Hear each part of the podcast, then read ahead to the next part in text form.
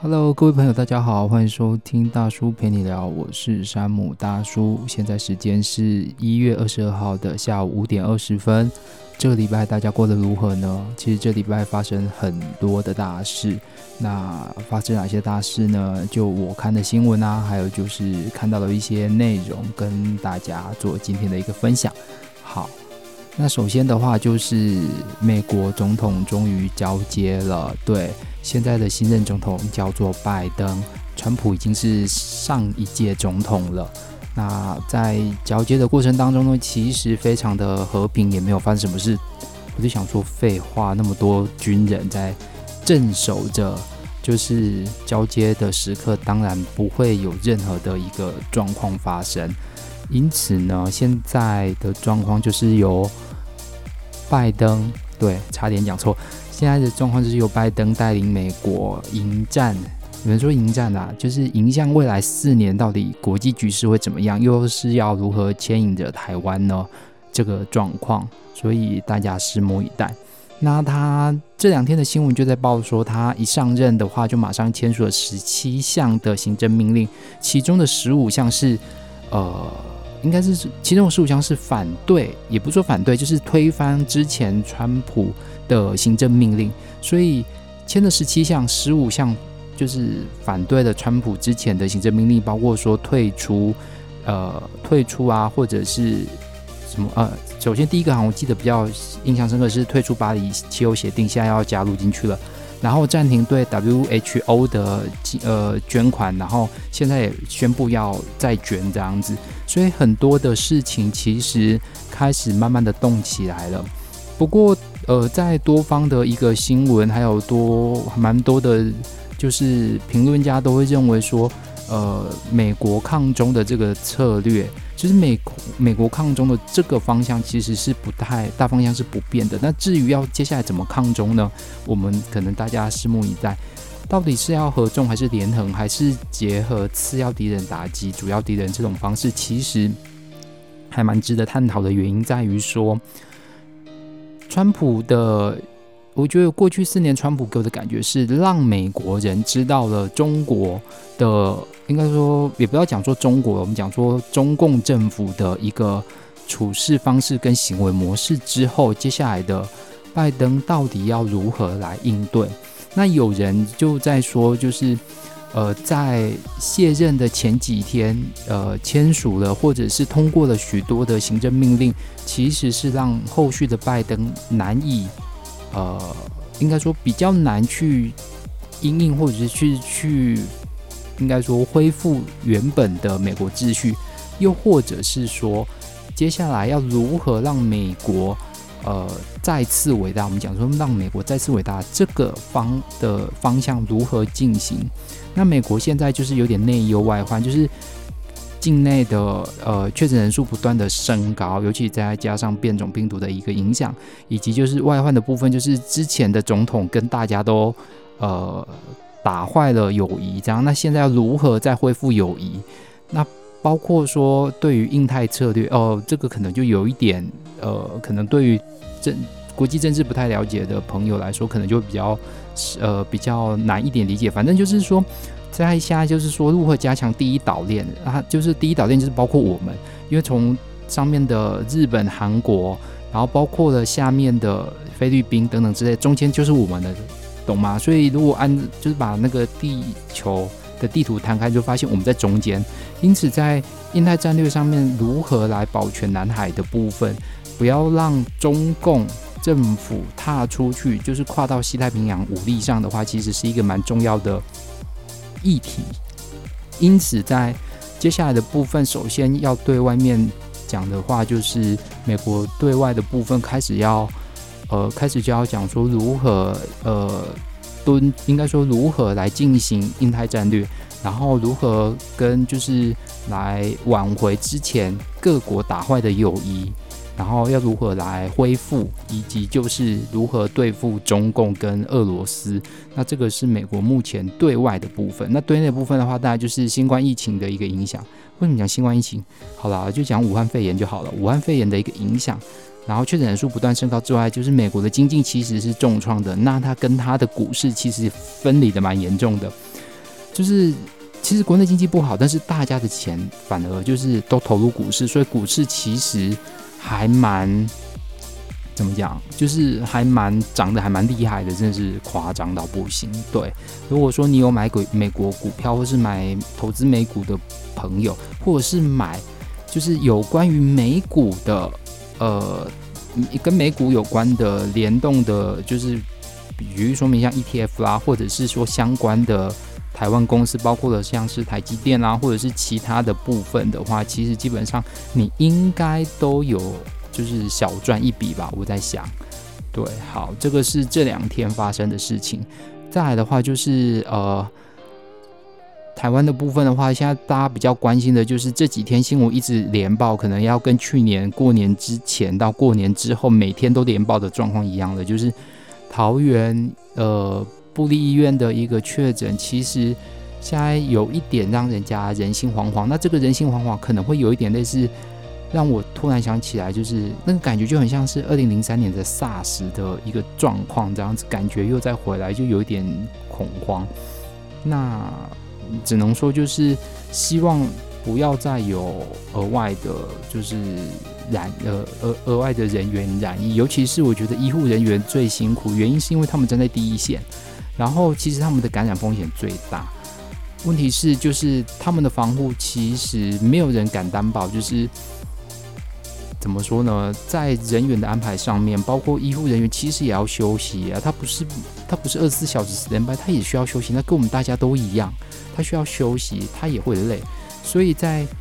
呃，反观另外一个层面，就是其实医护人员在台湾的部分是需求是非常高的。问题是就是人员不足，所以其实许多医院在排班上或者是轮班上，对医护人员来说其实是比较，哦，怎么说呢？比较，诶，这要怎么形容会比较好？就是比跟一般你所跟一般大家想象的，就是反正你就是呃可以正常休息的人来讲，其实是比较天壤之别的。尤其他们还要有时候时常要轮大夜班，对，就是在留在医院轮大夜班，然后时差颠倒的状况，其实他们的身体会不太好，对，所以很多的医护人员其实很多。读那个护理出来的，基本上他可能在医院里面实习过两年之后，就以后可能就是不会在医院里了，或者是说，呃，转转行到可能就是长照啦，或者是说去做其他的工作。因此，其实台湾的护士是非常缺的，啊，这只能说怎么办呢？好吧，那就是不管怎么样，就是每天都有新增的。呃，确诊病例，那就大家在出外的时候记得就是戴口罩，然后记得带消毒酒精，然后要吃东西之前记得洗手，然后口罩拿下来的时候记得就是要放好。对，大家都忘记这件事情。其实你当你吃东西口罩拿下来的时候，其实你口罩要放好。那建议的话就是，呃，如果说没有带酒精的话，至少要干洗手。对，那在碰触任何。呃，外面的东西之后，记得就是回家的时候一定要洗手，或者是说就是拿干酒精，呃，应该干洗手来搓，这样子保障大家的一个生命安全。好，这个是这个是台湾的一个部分。那在中国的部分呢？好像大家最近都没有中国的新闻，对不对？我告诉你好了，我的手机每天都在跳说北京，呃。包括沈阳啊，包括大连啊，包括湖北啦，很多省份，就是很多地方都每天都有确诊病例，包括了深圳，包括了东莞，包括了福建，都有确诊病例，不是没有。所以大家就是最近好像都没有听到中国有什么在讲什么确诊病例的什么消息，是不是？我告诉你，他们根本就没有公布。对，他们就没有公布任何的消息，然后每天都一直在新增。那刚才的部分就是手机流跳来，就是有学校老师在讲说，如果疫情上，如果疫情没有控制，下学期就是二月过后，我可能又又会留在台湾这样子。所以就是刚才才比较能得知到消息。所以我是要告诉你的一件事情，就是台湾其实防疫做得很好，要需要大家共同守护。中国的部分的话呢，我只能告诉你，就是你看到的不是全部。再讲一次，看到的不是全部，包括上海也有人染疫了。对，所以大家真的出门要注意，大家真的出门要注意。那在台湾的话，其实是还蛮幸福的。所以台湾其实不缺口水，缺的是雨水。我这几天其实看到新闻上，就是还呃，我只能说蓝绿两党在那边，哦，我就受不了。就是好，根据柯文哲的。以前的一句台词的一句话，我都真的觉得是“垃圾不分蓝绿”哦，就现在不“垃圾不分蓝绿”，就是“垃圾不分所有颜色”这样子。我觉得都有垃圾。那在这个时间点跟这个情况，我觉得是需要大家共同努力，而不是在那边呃酸言酸语跟呃落井下石。我觉得这才是目前现在台湾需要的声音。而对。不是在那边酸言酸语跟落井下石，这我觉得才是台湾需要的声音。所以有时候看到就是在隔离的过程当中，其实有时候会就是只有吃饭的时候才会看电视。我不知道有没有听众跟我一样，或是朋友跟我一样，就是其实现在都不看电视了，因为我觉得电电视真的很难看。我在讲是电视真的很难看，不管是我们不不说综艺节目好了，在新闻的部分，我有时候就觉得说看一看就是你知道，就是只要看一次就好，因为其他的时间就一直轮播轮播轮播轮播，然后晚上再 update 今天的新闻就好。那很多的争论节目跟谈话节目，真的是你一打开就知道两边的立场非常的明确，当然就是有人骂就一定会有人看，就是。无无无可厚非啦，可是就是你可以选择不看了，又或者是你选择呃去了解他到底在想什么，这样子都可以啦，我觉得都可以啦。好，那这个是中国的消息，我要告诉你的是，中国现在的疫情也是很严重，然后到处封啊。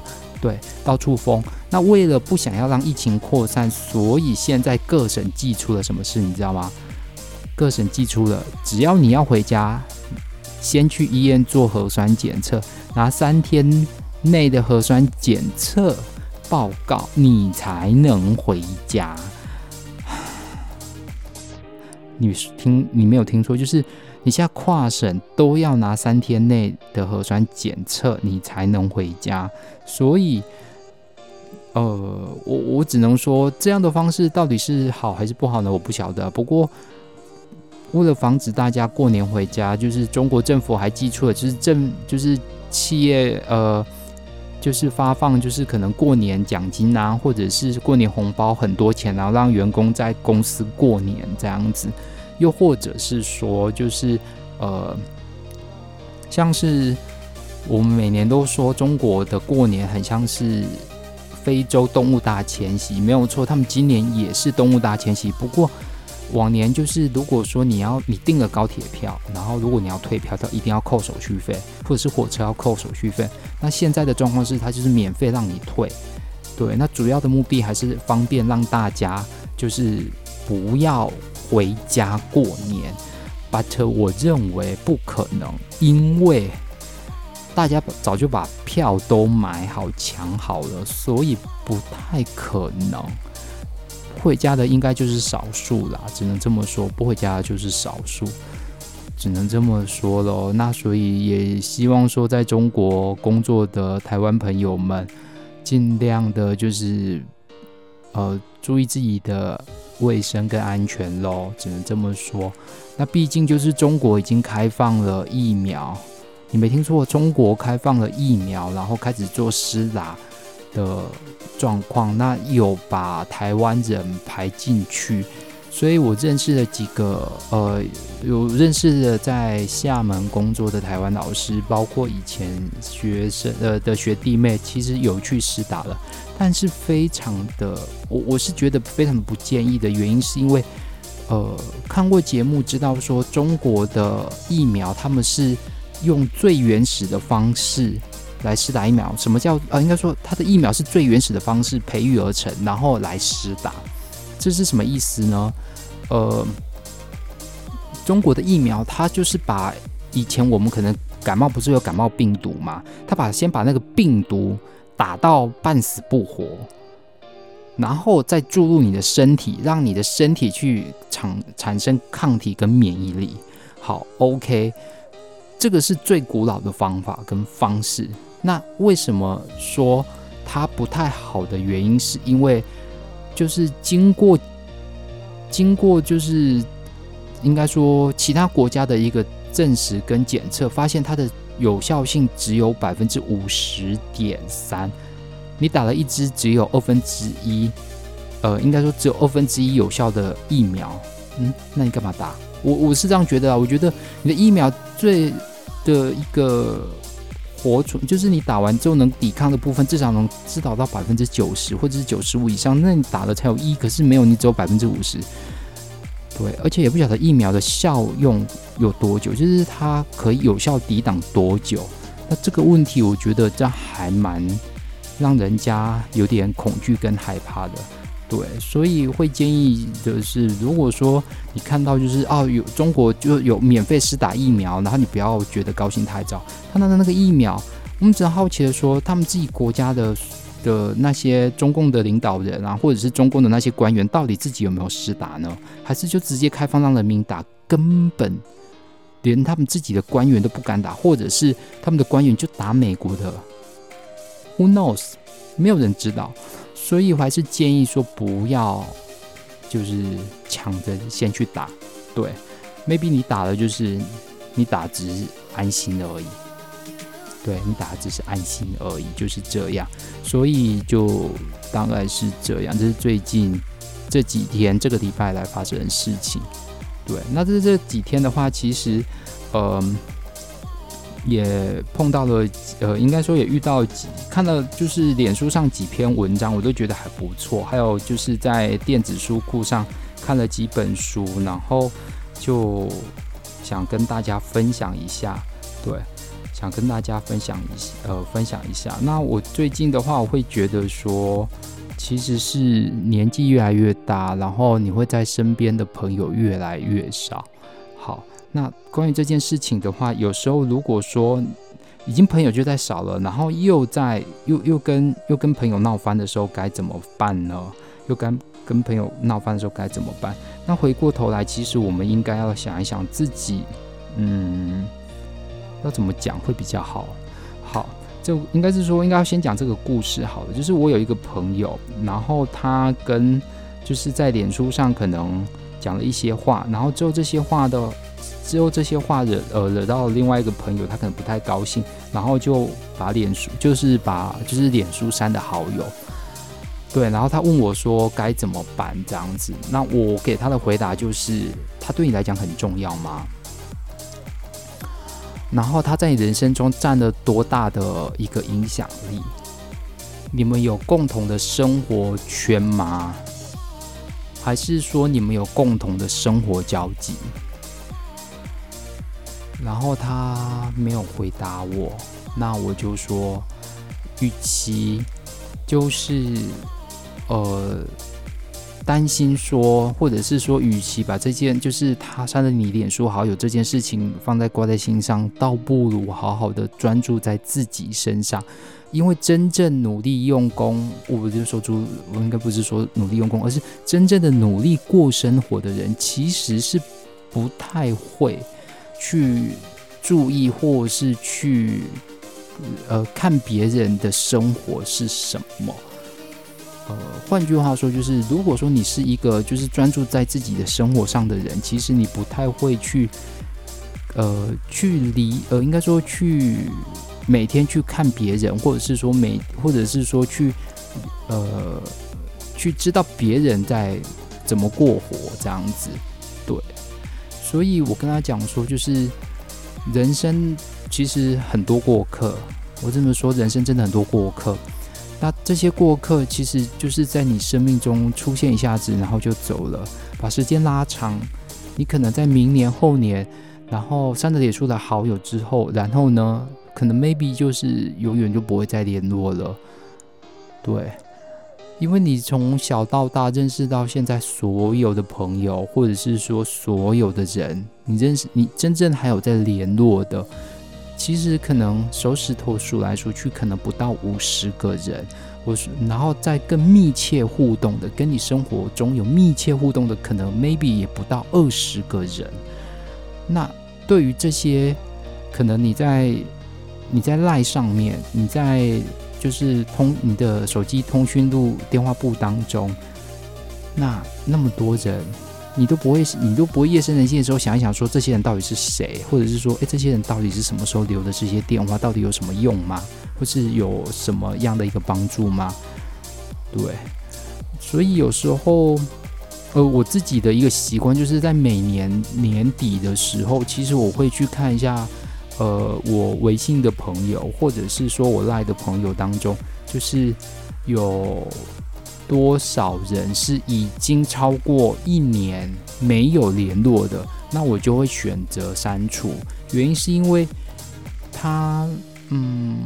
我我这么想好了，我觉得说有时候，呃，人际关系，如果说真的要跟你深交朋友的，我觉得会持续的联络，而不会是到一年了都没有联络，或者是说一年了都也没有问候或干嘛这样子，所以会去删除一些可能以前工作上，或者是说可能是参加研讨会，或者是一些学生的微信，原因是因为他只是因为可能是。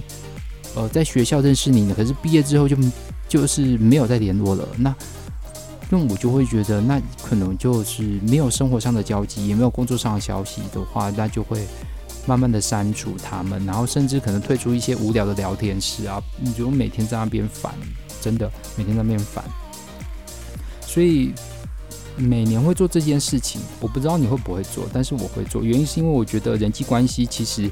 就跟我们的衣物一样，都是要定期的去清理跟清扫。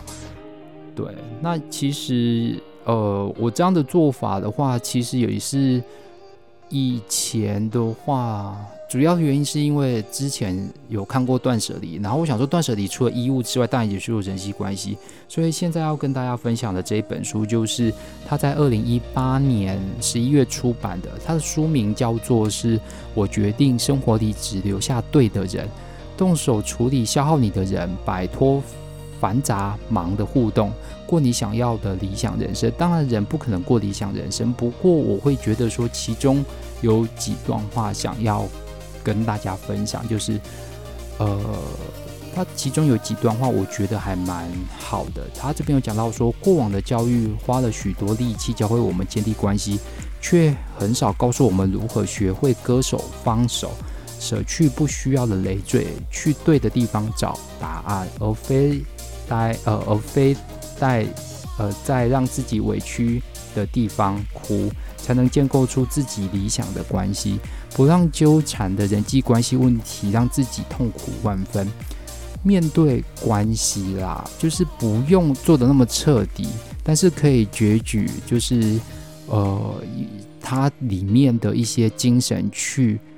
怎样去思考？说哪一些关系是我们真正需要的，哪些只是想要？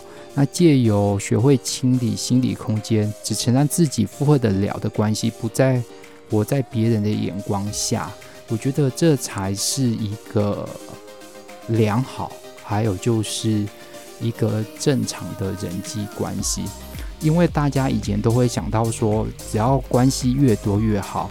然后期待自己都必须跟任何人处得来，借此来获得一些认同跟肯定。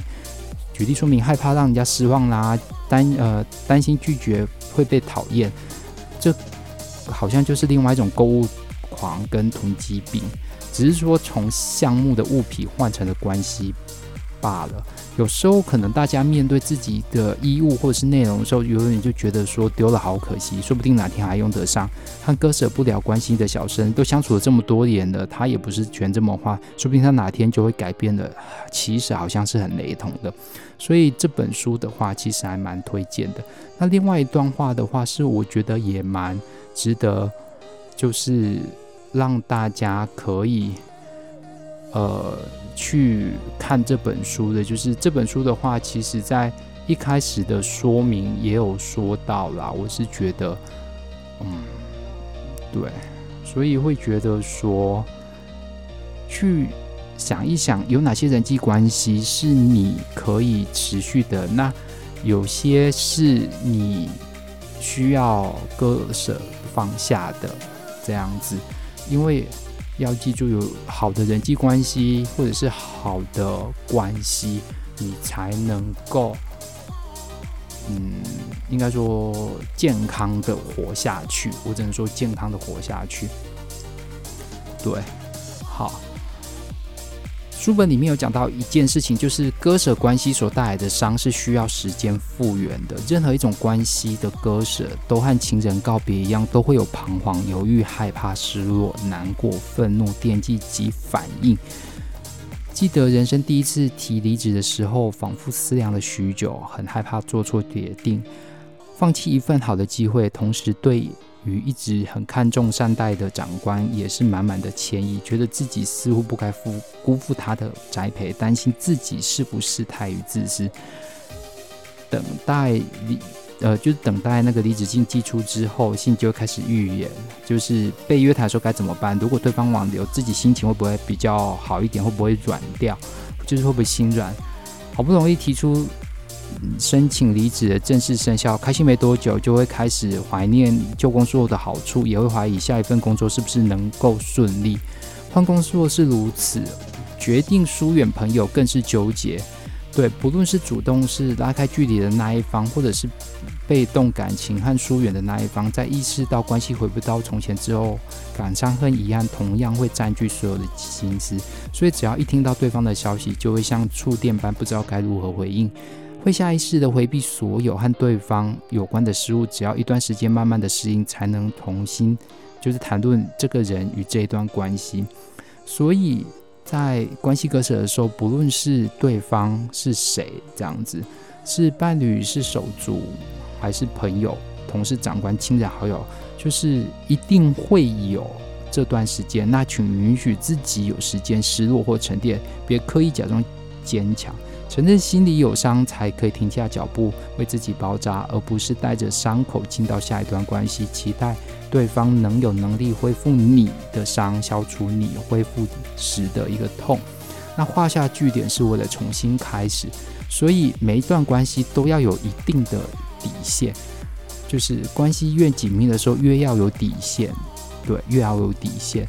那我觉得底线如果确定清楚之后，其实你就可以开始去分清楚哪些是你要留下的关系，哪些是你不要的，哪些是你可以慢慢离开的，哪些是你可以渐渐拉近的距离的互动，这样子。所以如何告别，准备告别，然后包括说慢慢的就是离开，那如何切断？如何切断？其实都是需要时间的，都是需要时间的。我只能说，就是要离开一段伤害你的关系，或者是离开一段就是不良的关系，是需要真正的断舍离。那无法，当然是无法马上，但是问题是，只要渐渐的、慢慢的离开，虽然会痛、会难过、会彷徨、会。觉得很无助，但是这个都是必经的过程，所以就是要怎么说呢？就是要学习吧。对于每件事情，包括所有的人事物，每个人都一样。好，这个是这一本书。如果有空的朋友，可以就是去找这本书。那我再说一下，这本书叫做《我决定生活力只留下对的人》。嗯，好。